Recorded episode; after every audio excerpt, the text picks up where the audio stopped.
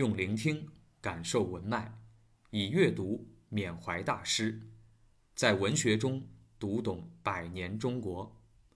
欢迎来到我的语文课现当代文学部分。哎，就这一段话，你看多少地方引用，对吧？古往今来那么多历史，翻开一查，歪歪斜斜写着仁义道德啊，但是实际上。每个字缝里都写着两个字“吃人”，这个才是鲁迅啊这个小说的一个中心思想。就是一个有病的人，他为什么觉得别人要吃他？是因为在他没有病的时候，他啊他也是个有学问的人。你看后来病好了还去做官了，对吧？是个有学问的人啊。他在嗯很正常的时候读了那些书，读来读去发现，古往今来的历史。无外乎“吃人”两个字，哎，这个是鲁迅的发现，啊，鲁迅的发现。当然，这个“吃人”，啊，我们可以做两啊，做至少两个方面的理解，呃，一个是比较抽象的，一个是比较形象的，啊，先说比较形象的，古往今来的史书二十四史，啊，上面有没有讲吃人的？啊，人家都说我们中国当然是世界上著名的文明古国，对吧？吃人这种事情，我们一一直以为是那种野蛮人部落才才干的事情，对吧？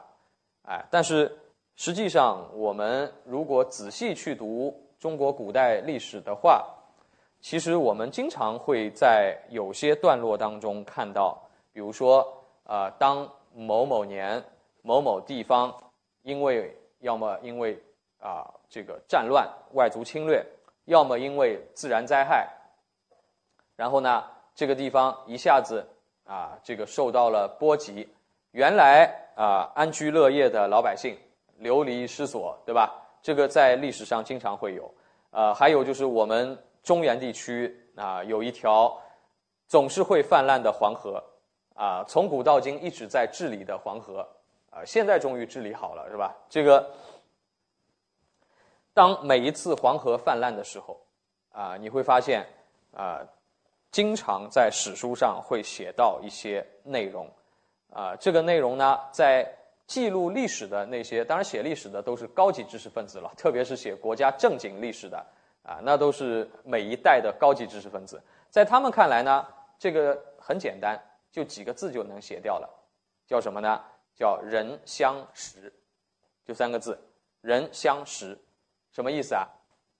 哎，有灾难了，人相互吃，形容这个灾难很厉害，叫人相食，经常有，不是一次两次，啊，这个你像元代末年，啊，这个朱元璋起义之前，啊，这个朱元璋自己都差点被人吃掉，啊，这个那个时候黄河泛滥嘛，啊，这个没，嗯，这个其实就是没人管，政府不管，当然其实不管还算好。有人管更坏，为什么？他派个官来管，上面发钱下来，还被那人贪污掉，啊，这个这种事情是常有的。然后老百姓呢，老百姓没人管，人相食，人吃人，相互吃。比这个更触目惊心一点的四个字，叫易子而食，孩子换着吃，你的孩子给我吃，我的孩子给你吃，自己下不了手，易子而食。你去翻中国的二十四史。几乎每一个朝代都有自然灾害，都有灾难。在发生灾难的时候，老百姓的命运就是这样。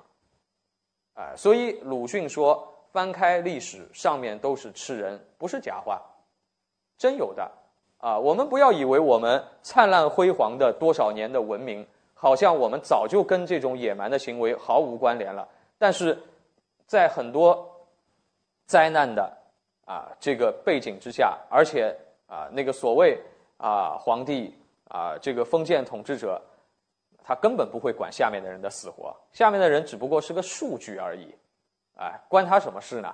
啊，你们人相食好了，最多我历史上给你记一笔，也算你们没白死。但是你想，人相食三个字背后就是多少条人命，多少个家庭，啊，你看历史，轻轻飘飘一翻就翻过去了。他有的时候说到一个著名人物，说到一个著名大臣、著名武将，可以花一页两页纸去说他有什么爱好，他长什么样，就像我们现在说偶像一样的，啊，这个说一大堆。但是呢，普通老百姓人相识三个字，可能二十万人、三十万人就这样没有了，啊，这个就是命运，啊，实际上历史非常的沉重，啊，这个我以前经经常经常说的啊，也有也有人问我，上个礼拜还有人问我嘞，这个说啊，叫你如果穿越的话，你愿意穿越到什么时代去？啊，我我跟人家说，我说有什么好穿越的？我们现在活的就是最好的时代。啊，人家看我还哈哈哈笑，以为我共产党员啊，这个讲话很注意政治正确。我说不是的，我说事实上就是这样的。你不要以为哦，你穿越到古代去，你穿越到这个比如说三国时代去，你就能成诸葛亮，你就能成周瑜。那个是多少万人里面选一个的人，你有那么好运气的？你有那么好运气，你还不如直接去买彩票去了。你能穿回去一下子穿成诸葛亮这样的人吧？穿不成的。你也许穿回去就是一个小兵，就是个小老百姓，对吧？然后呢，小兵赶上赤壁之战，曹操八十三万大军南下，好，周瑜一把火一烧，好，死掉五十万，就那么几个字，对吧？那你就是死掉五十万里面的那那一个，五个字里面五十万人，你就是那五十万人里面的一个原子，对吧？就那行字里面，那你穿越完了，你一去正好你就那小兵，这个概率才很大了。甚至于比这概率还大的就是穿过去，你就是边上那农民、那老百姓，对吧？周瑜放火的时候，一不小心就把你们村子给烧了。这个也是啊，因为为了战争做出的一点点小小小的牺牲而已嘛。啊，这个你根本连死掉五十万你都挤不进去，那行字你还没挤进呢，有可能吧？极大的可能就是这样的。我们这些普通老百姓，在这个时代都是普通老百姓的人，你说你穿越回去，你就能成那些王侯将相啊？我反正不相信的。啊，在我看到的人里面，我也没有见过提这个呃天赋异禀，呃这个穿越回去能够做关羽、张飞的，也没见过，对吧？啊，这个，所以你说什么是最好的时代？咱们现在这么太太平平活着，就是最好的时代了。啊，这个还能还能上上课啊，还能白活白活，还还有手机玩，对吧？家里居然还有电，啊，这已经很好了。你想，五十年以前，咱们国家绝大多数地方就是没有电的。啊，不要说很久以前了。那么，所以鲁迅讲的史书上是吃人，有道理吧？完全有道理。这个是当然是形象的方面，那抽象的方面就更不用说了。其实，整个我们的历史一步一步的发展，哎，这个。人与人之间的关系啊，无论是儒家讲的那个长幼尊卑啊，呃，还是实实际上讲的那种啊，这个所谓呃君君主的统治之道啊，呃，还有这种啊一级压一级的欺压呀，对吧？那实实际上那么多年的历史上，不都是人吃人嘛？官大一级压死人啊，这个上面压榨下面。啊，上面剥削下面，对吧？下面的老百姓相互之间互害，啊，这个你做的毒奶粉卖给他，啊，然后他做的假假手机再卖给他，啊，他再做个什么假玩意儿再卖给他，他搞个电信诈骗再骗回来，对吧？都是吃人嘛，互互害的社会嘛，啊，这个古代当然更厉害，我们现在还有还有这个社会主义法治，对吧？管着呢，对吧？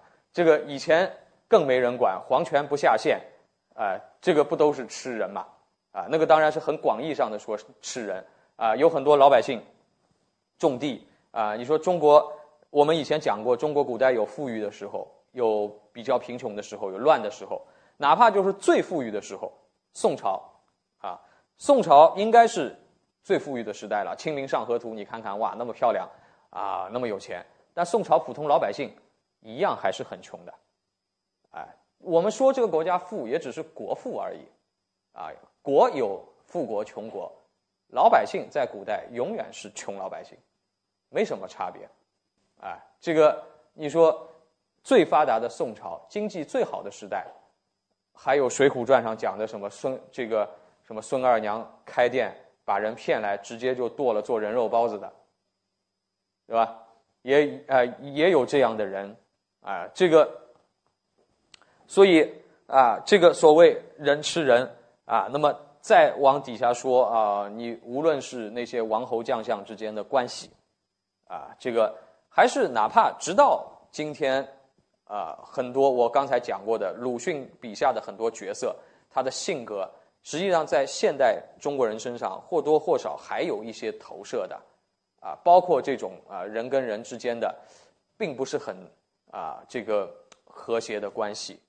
啊，这个在有些领域当中，在有些地方依然存在。你比如说，有些我讲过跟阿 Q 一样啊，欺软怕硬的人物，啊，这个就知道欺负比自己弱小的人，碰到比自己厉害的人，马上就啊，这个拍马屁，对吧？啊，那这样的人依然还存在，那不也是吃人吗？感谢收听，期待您的分享与评论。我的语文课。欢迎来听课。